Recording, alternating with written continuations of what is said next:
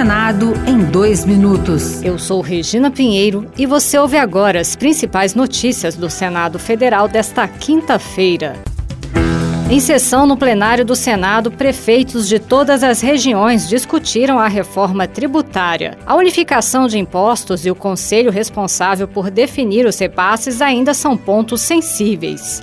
O representante do Ministério da Fazenda, Bernard Api, reconheceu que a PEC afeta a distribuição da arrecadação entre os municípios. O presidente do Senado, Rodrigo Pacheco, afirmou que a reforma tributária é a pauta econômica mais importante do Congresso. É isso que ardentemente desejamos: desenvolvimento e bem-estar para os brasileiros. Não importa a classe social, a escolaridade ou a atividade laborativa, todos os brasileiros serão por ela alcançados. O líder do governo no Congresso Nacional, Randolfo Rodrigues, do Amapá, acredita que o presidente Lula deverá vetar trechos do marco temporal não relacionados à demarcação em si. Randolfo Rodrigues reforçou que, independentemente da decisão de Lula, o projeto é inconstitucional. Já os defensores do marco temporal admitem a retirada de alguns trechos, mas não aceitam veto total ao projeto, como declarou a senadora Margarete Buzetti, do PSD de Mato Grosso. Perfeitamente entendido se o presidente vetar, por exemplo, querer tirar áreas já demarcadas para indígenas. Isso é passível de veto, sim a gente entenderia, mas não o texto principal. O marco temporal